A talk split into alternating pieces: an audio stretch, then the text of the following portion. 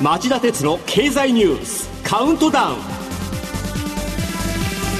皆さんこんにちは。番組アンカー経済ジャーナリストの町田鉄です。こんにちは。番組アシスタントの杉浦舞です。今日も新型コロナ対策をして放送します。先週金曜日に東京オリンピックが開幕しました。連日日本選手の活躍が続いています、はい、柔道は安倍兄弟をはじめ金メダルを量産女子で初めて2冠を達成した競泳の大橋悠依選手や、うん、上野由岐子投手が率いた女子ソフトボールの13年越しの連覇などたくさんのアスリートが素晴らしいパフォーマンスを見せてくれています、はい、全部で15個の金メダルも昨日までに獲得しました、好調ですよね。で杉浦さんと僕が好きなサッカーでは男子日本代表が予選リーグで3戦全勝を収め最終戦で勝利をもぎ取った女子ともども決勝トーナメントに駒を進めました本当にすっかりオリンピック一色になりましたよね。私も選手たちの活躍でたくさんの感動や勇気をもらっています、まあ、特に私はあの体操男子の、はい。橋本選手の大逆転の金メダル、うん、もうさあの最後の鉄棒の着地、まあ、思わず力が入ってしまったんですけどあれは鳥肌立ちましたね。なるほど、うん。まあ、あの我が家の子供たちにとっては初めて見るオリンピックなので、うんはい、連日テレビに釘付けになっています。何が人気でした？えっとウェイトリフティングとか。へあと、ね、はい。トライアスロンとか、はい、面白がって見てました。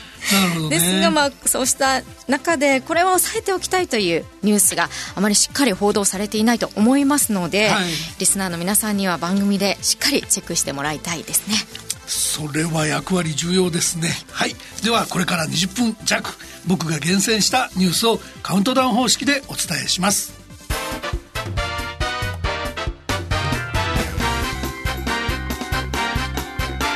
町田鉄の経済ニュースカウントダウン。はいでは10位のニュースから始めましょう。奄美沖縄の自然と北海道北東北の縄文遺跡群が世界遺産に。ユネスコ国連教育科学文化機関の世界遺産委員会は月曜日固有種の多い奄美大島徳之島沖縄島北部及び西表島をまた翌日の火曜日は北海道北東北の縄文遺跡群をそれぞれ世界遺産として正式に登録しました。これで日本の世界遺産は25件となります。はい、えー、続いて第9位のニュースです。火曜日アメリカの IBM が川崎で量子コンピューターを稼働。企業向けに開放し実用化へ利用技術の蓄積を狙う IBM は国内で初の商業用量子コンピューターを稼働し始めました。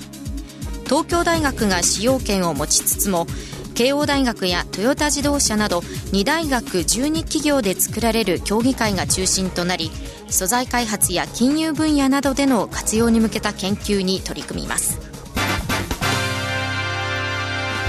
この量子コンピューターっていうのは物理の量子力学を応用した次世代の高速計算機コンピューターで、うん、2019年にアメリカのグーグル社がスパコンで1万年かかる計算を200秒で終わらせたと発表するなど飛躍的な計算速度の向上が期待されています。うんはい、まあ、実用化にはまだ10年以上かかるという見方もあるんですが有望な技術として各国の企業が開発にしのぎを削っています。続いては第8位のニュースです。水曜日 FRB が金融緩和の維持を決定。アメリカの FRB 連邦準備理事会は新型コロナへの警戒感を緩めず当面のゼロ金利政策と量的緩和政策の維持を決めました。ただしパウエル議長は記者会見でテーパリング量的緩和の縮小の開始に向けた議論を継続する姿勢を示しました。えー、世界的な株高を支えてきた金余りがいつまで続くのか。鍵を握るのは FRB の金融政策です。テーパリングの議論は今後も丁寧にモニターしていきたいと思います。続いては第7位のニュースです。先々週土曜日、菅総理が総裁選への出馬意欲を表明。菅総理はテレビ番組で9月末の任期満了に伴う自民党総裁選挙への出馬の意思を問われ時期が来れば当然のことだろうと思っていると述べ再選に意欲を示しましたえー、これは少し前のニュースなんですが、はい先週の番組が特別編成でお伝えできなかったので、あえて取り上げてみました。えー他の誰もが手を挙げていないこの段階でいち早く菅総理が続投の意思を表明したのはライバルを牽制して無投票での再選というシナリオを確実にする狙いがあると解説推進文もありました。国民感情としては迷走したコロナ対策強行したオリンピック開催この際いい人がいれば総理を変えてほしいっていう人も多いんじゃないでしょうか。しかし今の政界を見渡すと自民党だけでなく野党にもこれはっていう有力者がなかなかいません。そこで早々に総裁再選の流れを作っちゃって総選挙も乗り切っちゃえっていうのが菅さんの続投戦略のようです。果たしてどうなるのか決めるのは皆さん有権者です。秋までには解散総選挙があるので東京オリンピックに目を奪われることはなくこの問題もしっかりと見極めてください。続いては第6位のニュースです。月曜日黒い雨訴訟で国が上告を断念。広島への原爆投下直後に降った黒い雨を浴び健康を損ねたのに援護を受けられないのは違法だと国を訴えた裁判で菅総理は最高裁への上告を断念すると表明しました。今後は総理談話に盛り込まれた原告団以外の救済策作りが注目されます。えーニュースでお伝えしたように閣議決定した総理談話には原告と同じような事情があった人々に対しては訴訟への参加不参加にかかわらず救済できるよう早急に対応を検討するという一文が入りました、はい。先々週のこの番組ででも指摘しましたが安倍前政権は去年8月の一審判決を不満として上訴する一方で被害者への早期支援を公約しながら怠ってきたっていう経緯があります。同じような公約違反が起きないように今回は肝に銘じていただきたい。今回の措置が菅総理が再選したい一心で取った人気取り策であり口先で終わっちゃったなんてことがないようにしてほしいんです。また町田鉄の深堀三兄弟では二度とこうした被害者を出さないため核軍縮が重要だと考えてます、ところが、えー来週の金曜日8月6日には広島で76年目の原爆の日を迎えるにもかかわらずこの核軍縮が進んでいません。そればかりか韓国や日本が核武装に踏み切る核ドミノが懸念されるほど事態は悪化していると言います。そこで今夜11時からの町田鉄の経済リポート深掘りは戦後76年高まる北東アジアの核の脅威核ドミノを懸念する声もというタイトルで専門家を招いて現状と解決策を聞こうと思っています、はい。こちらもぜひお聞きください。えー続いては第5位のニュースです。イギリスの空母クイーン・エリザベスが南シナ海に入る。水曜日に中国メディアがいち早く報道。中国共産党系のタブロイド紙の電子版は公開中のイギリス海軍の最新鋭空母クイーン・エリザベスが南シナ海に入ったと報じました。えークイーンエリザベスの南シナ海入りをいち早く報じた、えー中国の新聞の電子版は中国軍が海南島沖の南シナ海で木曜日に実弾軍事演習を行う予定で挑発的な行為があれば中国軍は強硬対応も取り得るという軍事専門家のコメントを引用しているということです、そもそも今の緊張状態を招いた張本人であることを棚に上げてですよ。中国が神経を尖らせているっていう話のようなんですね。大変な矛盾だと思いますけど皆さんどう思いますか？続いては第4位のニュースです。中国反外国制裁法を香港でも適用へ。在香港企業が米中対立に巻き込まれる恐れも水曜日の現地の新聞によると外国による制裁への対抗措置を定めた中国の反外国制裁法が香港とマカオにも適用される見込みです。香港の外資系の金融機関などが板挟みになる可能性も出てきました。えー問題の中国の反外国制裁法はアメリカや EU ヨーロッパ連合の制裁に対抗する狙いで中国が今年6月に制定したもので第1号としてはアメリカ政府高官への報復措置の根拠にされていました。まあ、こうした状況は企業が海外でビジネスを展開するリスクが高まることに他なりません。なので各国の企業が内向きになっちゃう懸念もありそうです。4位までお伝えしました。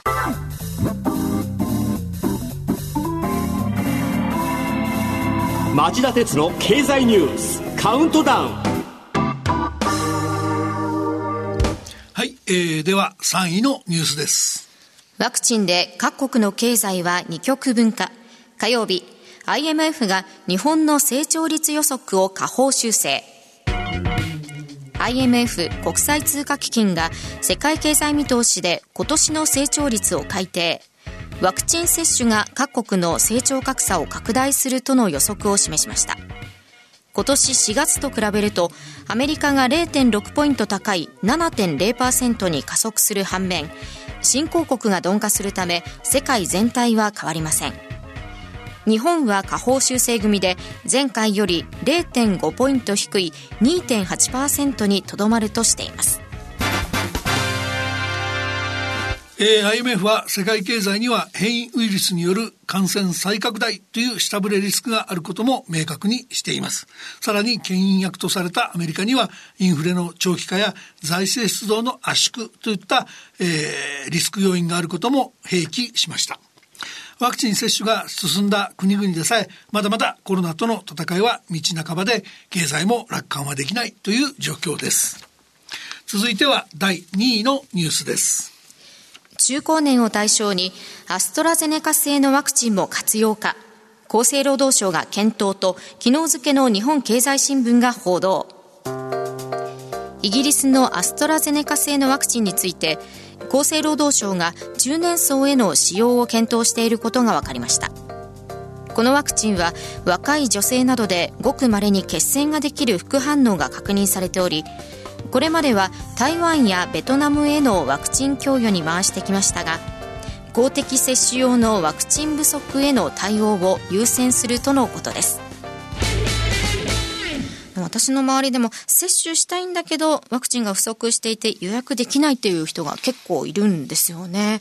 今回選択肢が増えるのはいいと思うんですが、えー、副反応を心配する人もいますのでこの動きはちょっと悩ましいですね。うん、あの政府自衛隊が月曜日大規模接種センターでの1回目の接種予約を本格的に再開したんですけど、はい、木曜日から4日分がその予約の対象だったんですけど東京会場で35分大阪会場で6分で全部埋まっちゃったと言います。うんはい、まあ、つまり早く接種したい人がたくさんいるよと、うん、そういうことを浮き彫りにした格好なんですよね。えー、で、ここではワクチンを打ったにもかかわらず、新型コロナに感染してしまうブレイクスルー感染っていうのについてちょっと触れときたいと思うんですけれども、はい、あの、ワクチンの感染予防効果は100%じゃありませんから、ブレイクスルー感染は起こり得ます。ですが、その未接種の人とか、1回しか接種してない人に比べれば、格段に少ないっていうデータが出てるんですね。厚労省が、えー、今月5日からの11日間分のデータで確認したところによると